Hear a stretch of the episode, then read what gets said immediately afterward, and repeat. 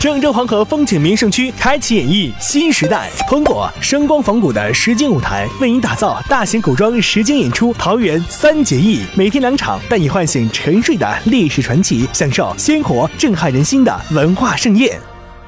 十一月十一号到十七号双十一期间，郑州市邮件快件处理量达到一点二五亿件，较去年同期增长百分之二十五。